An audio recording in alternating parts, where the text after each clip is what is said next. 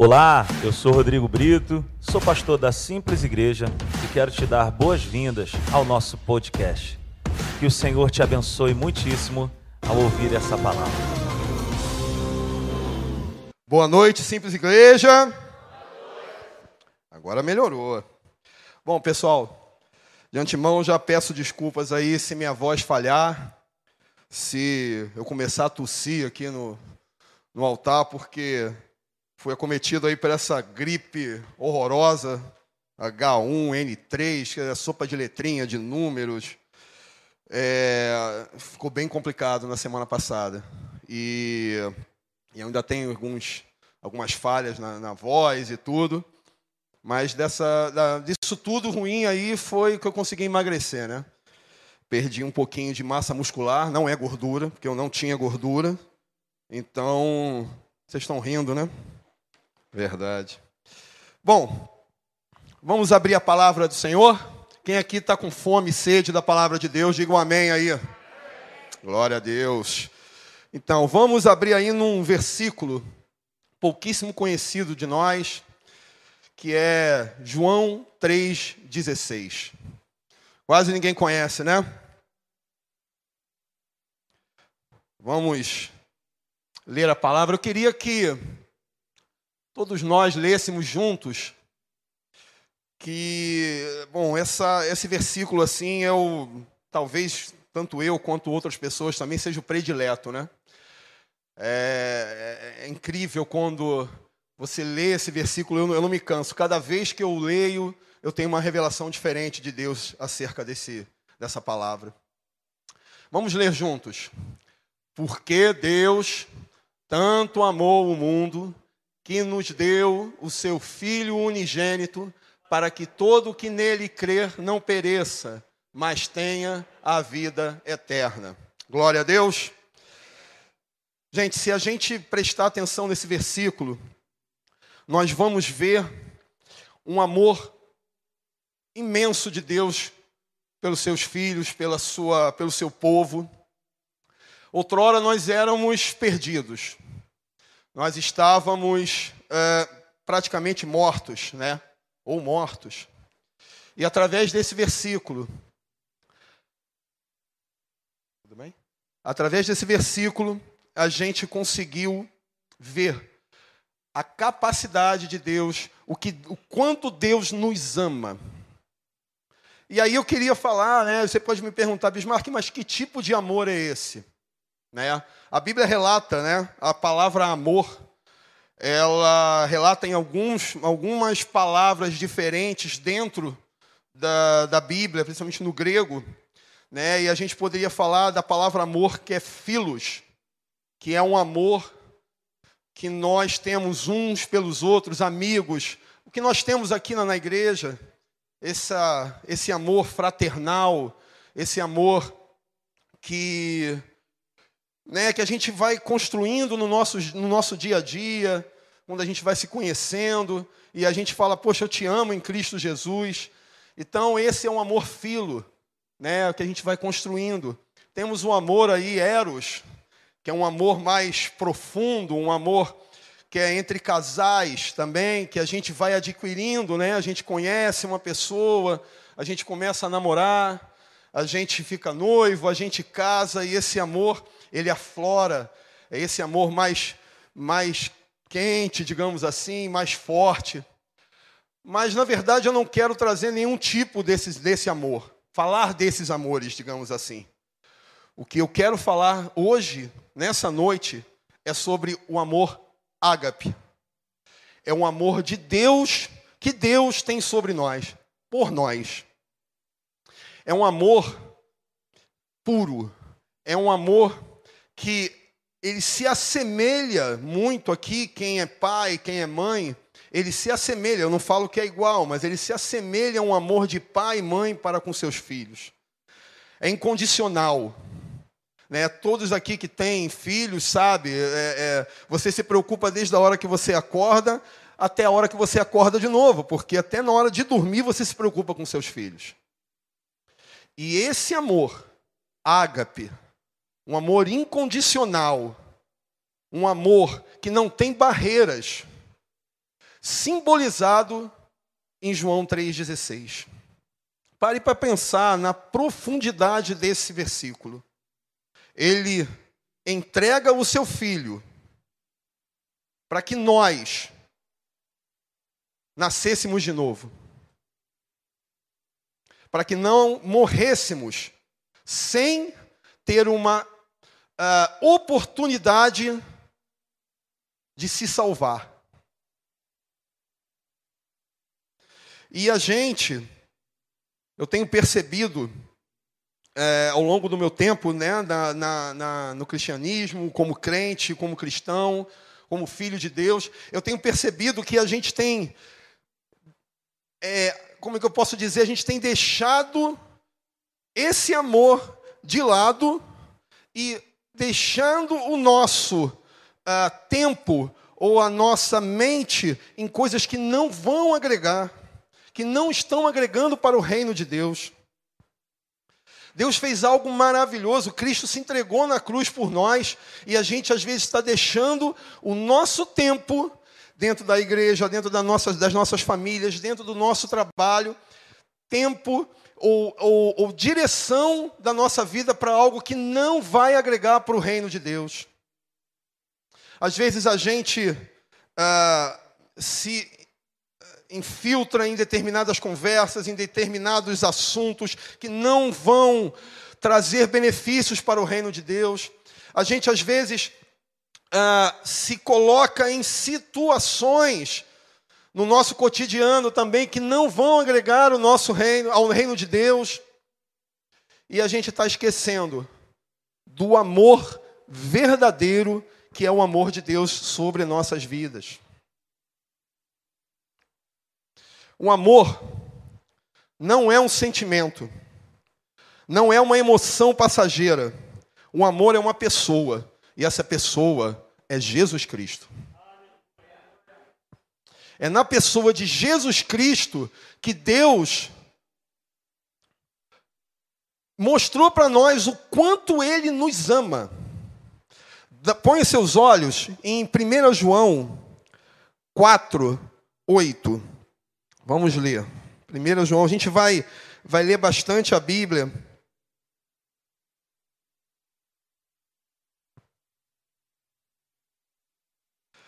Quem não ama não conhece a Deus, porque Deus é amor. Deus é a personificação do amor nas nossas vidas. Se a gente tivesse, a gente não consegue mensurar, a gente não consegue mensurar o quanto ele nos ama. A gente não consegue mensurar. E às vezes, a gente pensa, né, eu, sempre ouço muito que o pastor fala sobre amor, sobre algumas condições, né, e o amor não é um, primeiro ele não é uma, não é uma, não é um sentimento só, não é um sentimento. Ele não é uma emoção passageira, não é algo que a gente, eu estou falando do amor verdadeiro, hein, gente? Estou falando do amor verdadeiro. Não é uma emoção, não é algo passageiro. Ele é uma escolha. O pastor tem falado isso constantemente aqui no altar. Ele é uma escolha. E ele sempre brinca, ele fala, ah, hoje ninguém acorda fala assim, ah, hoje eu estou com uma vontade imensa de amar, né? Estou parafraseando aqui o pastor.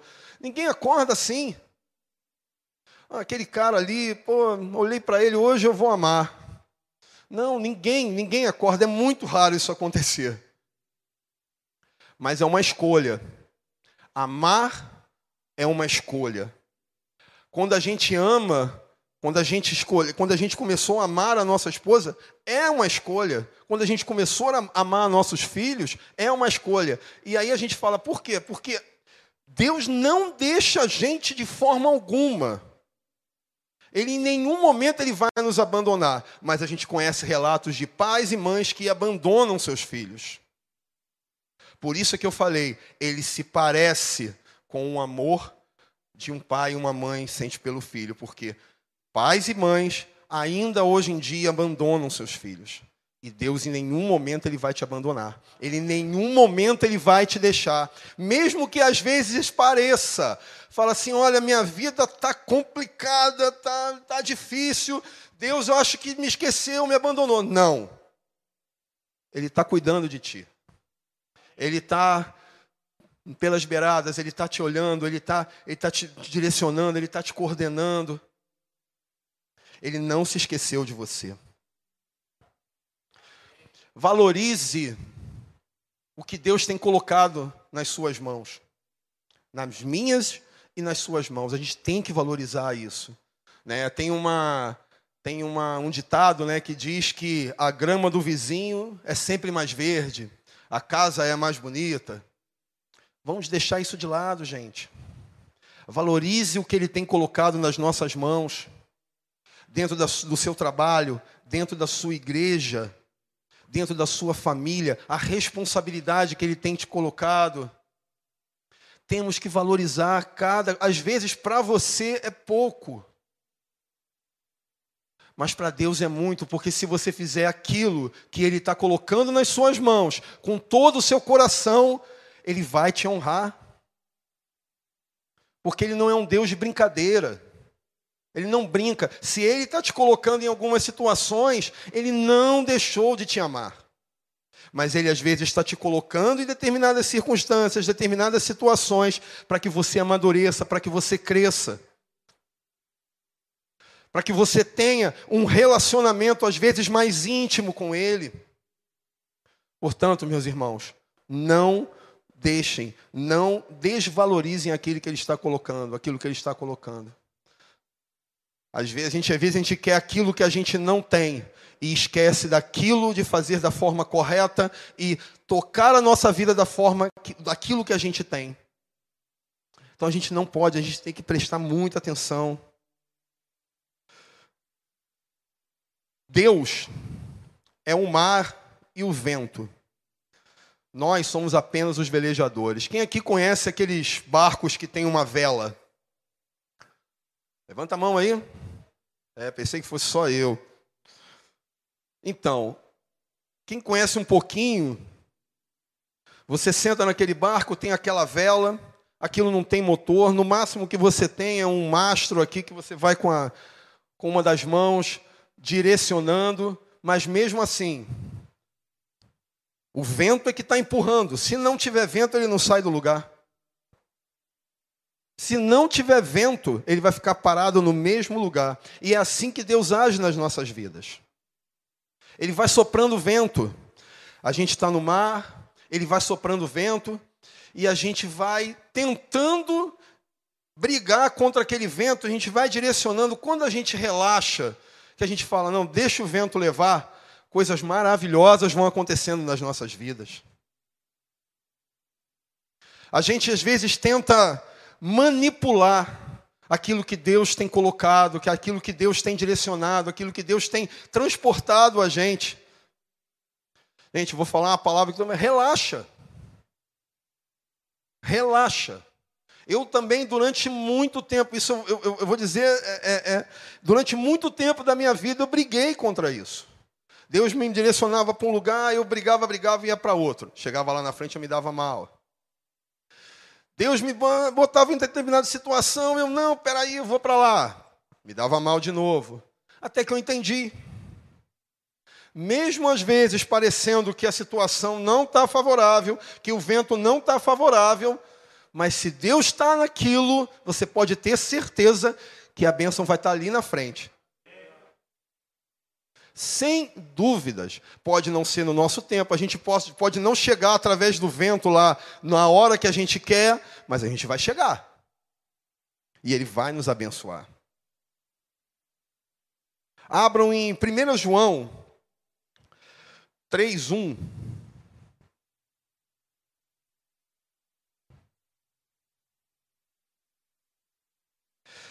A palavra do Senhor diz assim: Vejam como é grande o amor que o Pai nos concedeu, que fôssemos chamados de filho de Deus, o que de fato somos, pois isso o mundo não nos conhece, porque não o conheceu. Né, tem uma. Eu não vou cantar, porque infelizmente a minha voz não. Glória a Deus, né, pastor? Senão, provavelmente ele me tiraria daqui. Mas tem, tem uma música que fala: Nós éramos órfãos, hoje somos filhos. através de Cristo Jesus. Antes, nós éramos órfãos, vagávamos pelo mundo, não tínhamos pai, não tínhamos nada, e através de Cristo Jesus, hoje nós somos chamados de filhos, nós somos chamados pelo nome. Deus nos chama, nos chama pelo nome. Não é assim, oh, vem cá. Não, ele te chama Bismarck, Rebeca, Rodrigo. É assim. Através de Cristo Jesus, através do amor que ele teve por nós. Glória a Deus.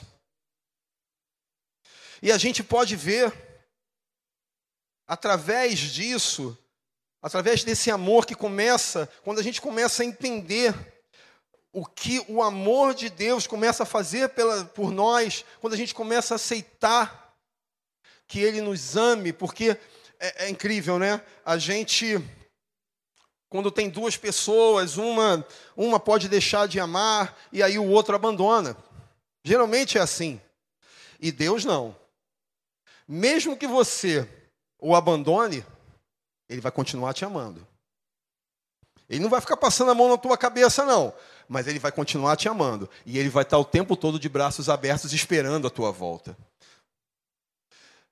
Mas, claro, gente, isso não vai acontecer com a gente, porque a gente não vai abandonar. A gente não pode abandonar. Porque ele tem algo, ele tem coisas maravilhosas. E isso não é fraseologia, não, gente. Isso é Bíblia promessas maravilhosas na, na minha e na sua vida. E por que, que a gente quer abandonar? Às vezes a gente abandona por coisas banais, coisas do dia a dia. Por quê? E a gente consegue, a gente começa a ver em nós algumas características da presença do amor de Deus em nossas vidas. Quando a gente começa a ter essa caminhada, mais forte, a gente começa a ter algumas, ver algumas características, né? Por exemplo, vamos olhar em. Vamos olhar a, a, a palavra de Deus em 1 João 4, 7. A gente vai olhar muito 1 João. 1 João 4, 7 diz assim: Amados, amemos uns aos outros, pois Uh, o amor procede de Deus. Aquele que ama é nascido de Deus e conhece a Deus. A primeira característica que a gente começa a florar quando a gente tem a presença do amor, que a gente começa a entender o que é o amor de Deus, é a aceitação. A gente começa a aceitar o outro de uma maneira diferente. Né? Eu entendo que cada um de nós, isso na verdade é algo é, é científico, cada um de nós temos uma personalidade específica. Ninguém é igual ao outro em termos de personalidade.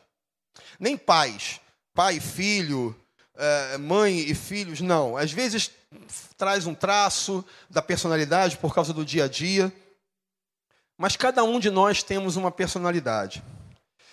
E quando a gente começa a ter esse amor aflorado nas nossas vidas, a gente começa a ter uma aceitação maior da personalidade, o de cada como cada um é. Tem uns que são mais introspectivos, tem uns que falam demais, como eu, e quando eu falo que eu falo demais, eu falo demais mesmo, além da conta. Da minha esposa, nossa, quantas vezes, Mark, segura a onda, tá falando demais mas é uma característica. E a gente começa a se respeitar, a gente começa a se aceitar da forma como cada um é. Isso é preponderante dentro de uma igreja, dentro do reino de Deus. Porque todos nós temos qualidades e todos nós temos defeitos. O que eu estou falando aqui não é desvio de caráter, gente.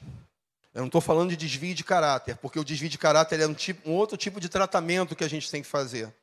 Porque uma pessoa, quando ela é mau caráter, ela, ela, é ladra, ou ela é, ela é mentirosa, aí é outra coisa, é um tratamento de caráter. Mas a gente precisa se aceitar como somos, porque Deus nos aceita Não, não de todo como somos. Ele, ele pede, ele, ele, ele conversa, ele direciona para que a gente mude alguns aspectos da nossa vida. Mas ele nos usa conforme a nossa personalidade. Se eu sou introspectivo, ele vai me, me usar. Se eu sou um cara sanguíneo, um cara que fala muito, um cara que, que age demais, ele vai me usar. Ele vai te usar da forma e do jeitinho que você é. Nem mais, nem menos. Então precisamos entender e aceitar, e principalmente nos aceitar como nós, como nós somos. Não em caráter, mas, em, mas sim em personalidade. Glória a Deus. Em Lucas 15, 20, 22, deixa eu abrir aqui. A gente vai trazer um pouquinho sobre isso. Perdão, perdão. Em 1 Coríntios 13, 6.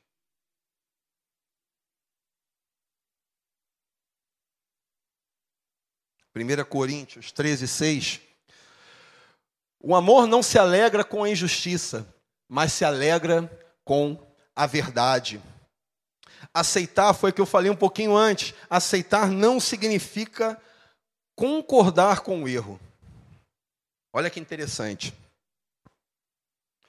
A gente pode aceitar a personalidade, a gente pode aceitar a forma como o outro é, mas a gente não pode compactuar com o pecado. A gente não pode compactuar com o pecado. Aí você pode me perguntar, Bismarck, mas tem que fazer o quê? Tem que chegar, ficar falando, ficar mostrando, apontando o dedo. Não, eu não estou falando isso. Eu não estou falando isso, até mesmo porque a gente não está aqui para ficar julgando as pessoas, a gente está aqui para ajudar as pessoas. A gente está aqui para ajudar as pessoas. Da mesma forma que eu precisei de muita ajuda no meu início da caminhada, e eu tenho certeza que cada um de nós aqui precisamos, a gente precisa ajudar outras pessoas também. E aí, se você ficar compactuando com o erro, com o pecado, você vai estar andando lado a lado com aquela pessoa, você está abençoando o erro dele. E não é isso. A gente está aqui para ajudar. A gente está aqui para conversar, falar, meu amigo, vem cá, olha só, isso daqui não está legal, vamos por outro lado aqui. E se ele realmente entender, e se você for uma pessoa amorosa e falar principalmente com amor, porque às vezes a gente quer falar, né? E aí fala, explode, levanta braço, direciona. Não, não é assim. Fale com amor. Não precisamos aceitar. Desculpa, perdão. A gente não precisa concordar com o erro, mas temos que aceitar o ser humano.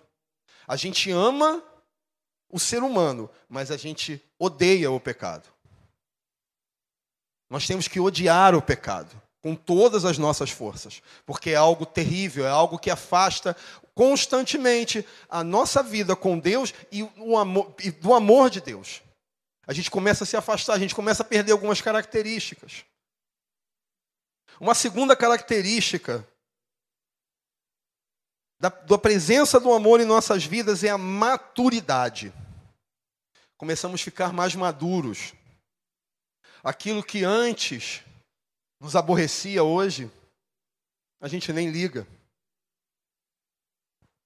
Deixa eu só abrir aqui. Em João 4, João 4, 9 e 10.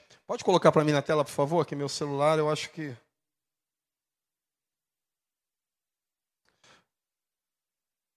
É 1 João, desculpa.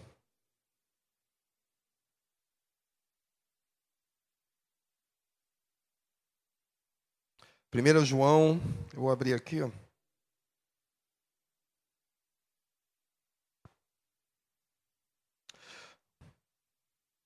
Amém. Foi assim que Deus manifestou seu amor entre nós, enviou seu Filho unigênito ao mundo para que pudéssemos viver por meio dele.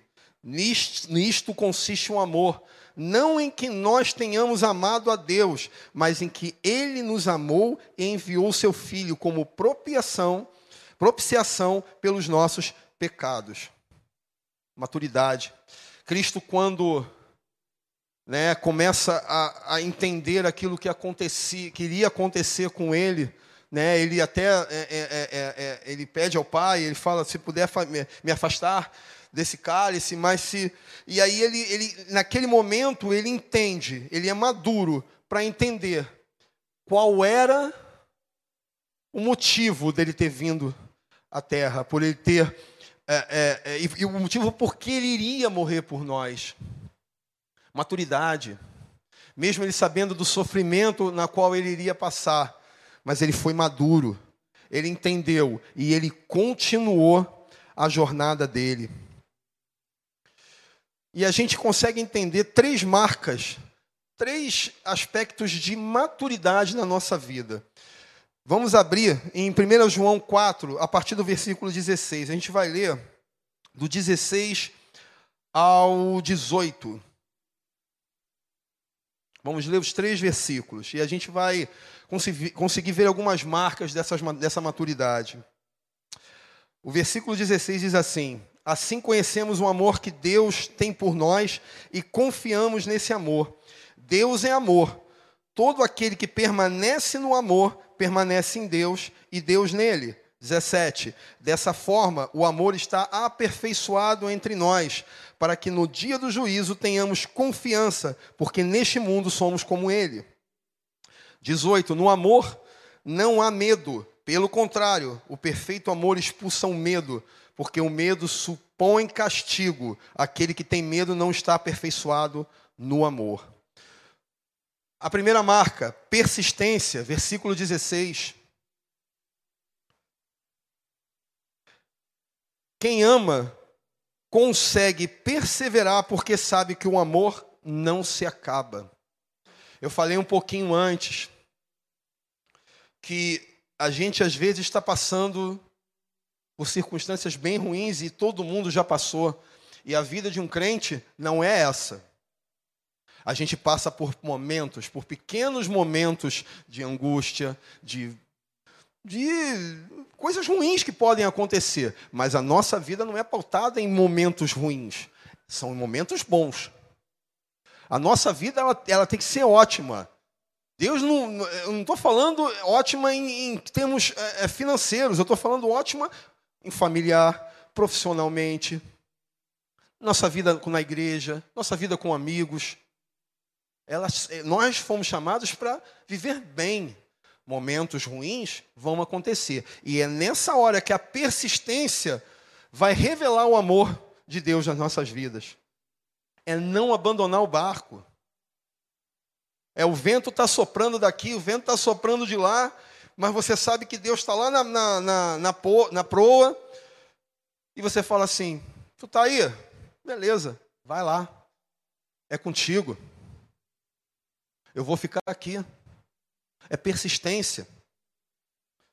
É um descanso persistente, digamos assim. Porque às vezes a gente, como eu falei, a gente às vezes está, as circunstâncias estão se levantando e a gente está tentando fazer com as nossas mãos. E Deus está falando: segura aí, cara. Eu estou nesse barco. Eu estou te guiando. No versículo 17, a gente vai ver um aspecto que é a confiança. Dessa forma, o amor está aperfeiçoado entre nós, para que no dia do juízo tenhamos confiança, porque neste mundo, mundo somos como ele. Um amor traz confiança ao coração que sonha com um futuro melhor. Então a gente tem que confiar naquilo que Deus prometeu para a gente. A gente tem que confiar. A gente não pode deixar de lado aquilo que Ele tem prometido para nós, todos os dias das nossas vidas. Se não aconteceu, é porque não é o momento para acontecer. Não podemos perder a confiança. Quando a gente perde a confiança, nós perdemos a caracterização do amor de Cristo, de Deus na nossa vida. Não podemos perder a confiança. A confiança é algo que a maturidade traz, vai trazendo a maturidade. Quando a gente vai sendo confiante, mais maduro a gente é. Essa maturidade vai aflorando. No versículo 18, a gente pode ver: no amor não há medo, pelo contrário, o perfeito amor expulsa o medo, porque o medo supõe castigo. Aquele que tem medo não está aperfeiçoado no amor. O amor maduro não tem medo, e sim coragem para enfrentar, enfrentar as dificuldades. Quando a gente é maduro, a gente é persistente. Quando a gente é maduro, a gente é confiante naquilo que Deus tem para nós. E quando a gente é maduro, a gente não teme nenhum mal em nossas vidas, porque a gente sabe em que nós temos crido. Não é qualquer um. Não é qualquer um. A gente está falando de Jesus. E Ele está contigo.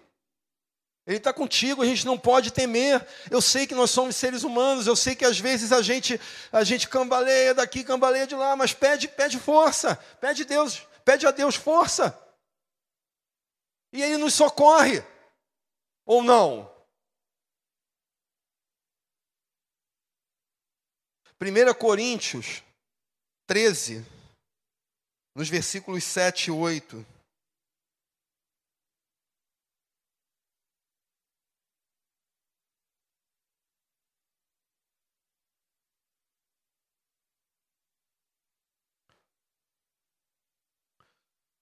Tudo sofre, tudo crê, tudo espera, tudo suporta.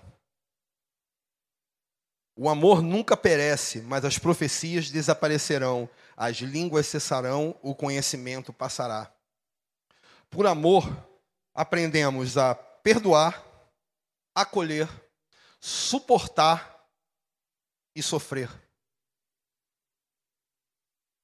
E esse, o que eu falo aqui, perdoar, a gente, quando a gente tem um amor genuíno, a gente perdoa com mais facilidade.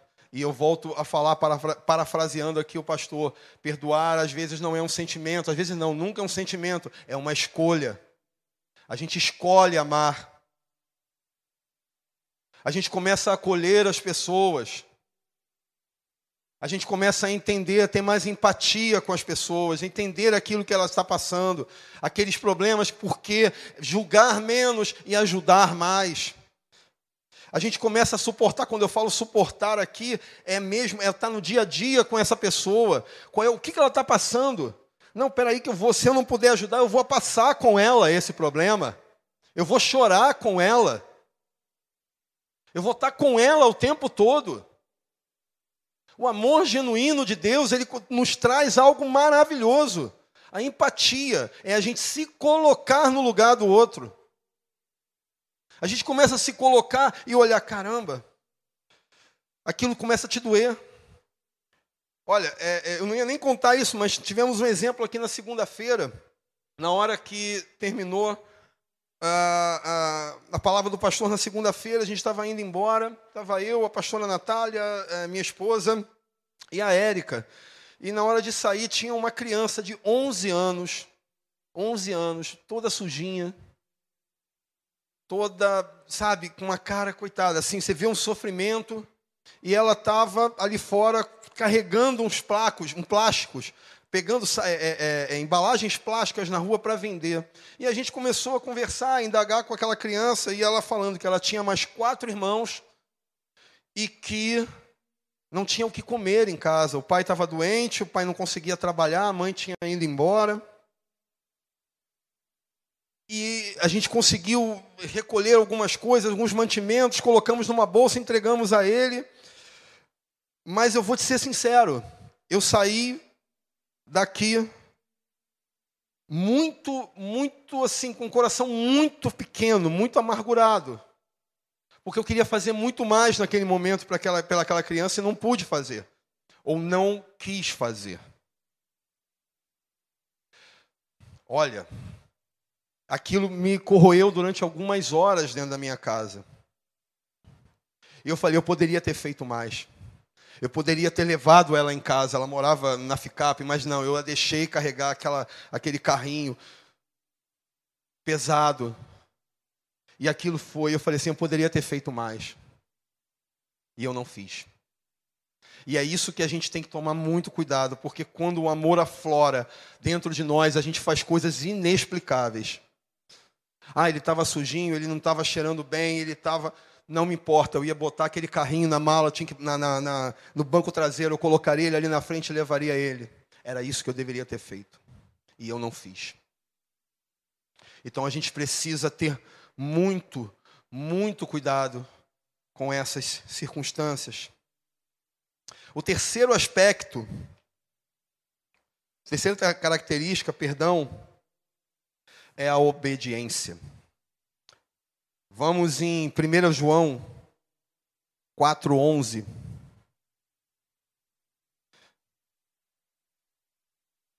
Primeiro João 4,11 fala assim: Amados, visto que Deus assim nos amou, nós também, também devemos amar, amar-nos uns aos outros.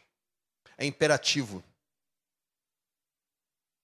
É imperativo. Ele não deu um poder de escolha para a gente. A gente deve amar uns aos outros. É obediência.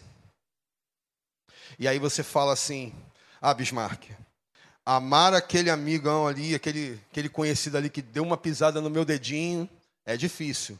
É.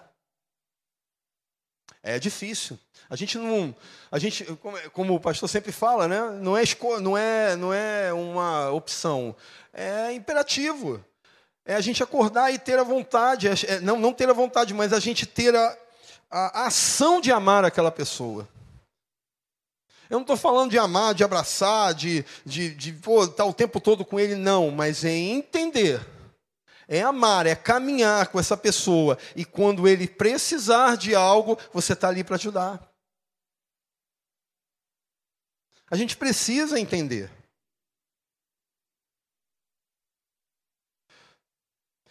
Eu, eu tento, tento fazer um paralelo aqui quando a gente é criança. Né? Tem, não tem crianças aqui, mas a maioria das pessoas aqui conhece, são pais. Então, eles estão lá, as crianças estão lá naquele grupinho de amigos. E acontece, sempre acontece uma briga, sempre acontece um arranca-rabo, né? Aí puxa cabelo daqui, dá uma banda, dá um chute na canela. E aí, se a gente tiver a essência da criança, se a gente tivesse a essência da criança, o que, que aconteceria quando a gente tivesse algum tipo de discordância com um conhecido, com um amigo? 20 minutos, 10, 15, 20 minutos no máximo, que está acontecendo com as crianças depois que elas brigam? Elas estão brincando de novo. Elas são amigas de novo. Elas perdoam com muita facilidade. Elas perdoam com muita facilidade. A gente tem que ter essa essência. Aí você fala, ah, Bismarck vai ter que perdoar tudo. Sim. A opção de você continuar uma caminhada lado a lado é sua mas também perdoar é imperativo. É imperativo. Deus fala para a gente: perdoe. Ele não fala assim, olha, quando der você perdoa. Ou se você quiser, você perdoa. Não, ele fala, perdoe. A gente precisa ser obediente à palavra de Deus. A gente precisa ser obediente àquilo que Ele está nos direcionando dia após dia. Deus entregou algo maravilhoso em nossas mãos, que é a nossa salvação. Não há algo mais maravilhoso para nós. Estávamos mortos, hoje estamos vivos e nós vamos para o Pai, se Deus quiser. Estaremos juntos no grande dia. Mas tome muito cuidado nesse período, nesse processo. Temos que amar mais. Temos que deixar Deus nos amar mais agir mais. E quando eu falo Deus agir e amar através das nossas, das nossas vidas, é fazer aquilo que Ele está nos direcionando todos os dias.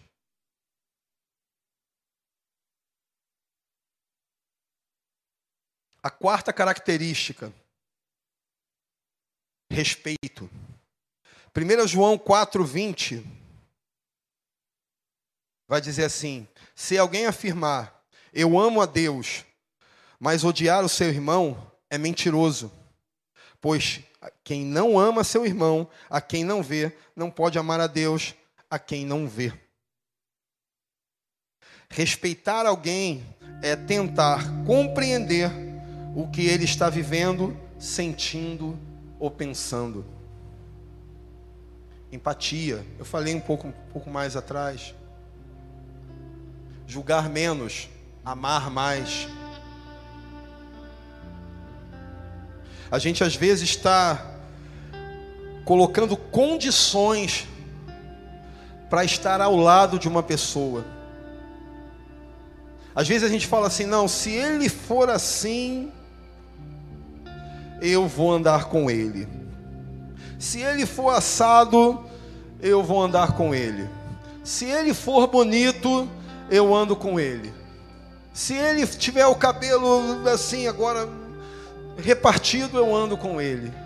A gente está colocando condições. É isso que Deus quer para nossas vidas? Não. Ele quer que a gente ame também incondicionalmente. De uma maneira nossa. Porque nós somos humanos. Mas Ele quer que a gente ame uns aos outros. O tempo todo. Independente de circunstâncias. Independente daquilo que, ele tem, que a pessoa tem feito por você.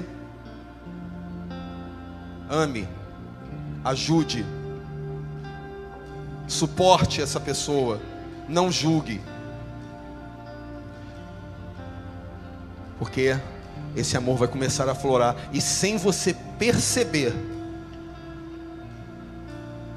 você vai começar a aflorar, você vai começar a distribuir amor e outras pessoas que vão olhar para você vão falar assim: que Deus é esse? Que ele passa por situações que pessoas pisam no pé dele, que coisas se levantam contra ele e ele continua sendo uma pessoa amorosa, ele continua sendo uma pessoa de Deus, ele continua propagando a palavra de Deus para os quatro cantos, para onde ele vai. Não deixe isso acabar. Essa chama, ela não tem que acabar, ela não pode acabar, ela não pode diminuir. Pelo contrário, essa chama ela tem que ir aumentando, aumentando, aumentando, até você não conseguir ver mais o topo da chama. Sem Jesus é impossível amar. A gente pode ter um amor, como um monte de gente que nós conhecemos que não conhecem a Cristo, mas amam seus filhos, amam suas esposas, seus maridos, suas esposas, mas um amor genuíno, um amor verdadeiro, ele só você só consegue atingir a partir do momento que você tem o Senhor Jesus como seu único e suficiente Salvador e começa e você deixa ele te regenerar, deixa ele te mudar, te alterar por dentro. Você começa a ter um amor verdadeiro e você começa a aflorar dia após dia. Podem ficar de pé, vamos ficar de pé.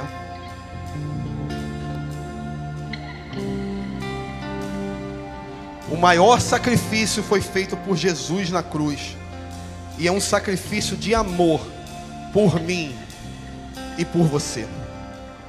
Nunca se esqueçam disso, ele morreu na cruz por mim e por você. Ele entregou a sua vida por mim e por você. Não se esqueça. Caminhe, ore, fale com o Senhor, peça a Ele para encher o seu coração de amor, peça a Ele para que dia após dia pessoas olhem para você e reconheçam Deus em você. Quando atingirmos essa fase, essa, olha o quão feliz seremos. Onde pessoas só olhar, conversar com você, vai levantar assim: Eu quero esse Deus. Esse Jesus é demais. Não desanime, irmãos. Deus nos ama incondicionalmente. Ele está de olho em nós o tempo todo. Não julgando, não tenta, não, ele está de olho em nós para nos abençoar. Ele tá, ele quer que a gente seja pessoas, que nós sejamos pessoas maravilhosas para o reino. Deus nos ama e Deus está conosco em todos os momentos. Dê um forte aplauso ao Senhor.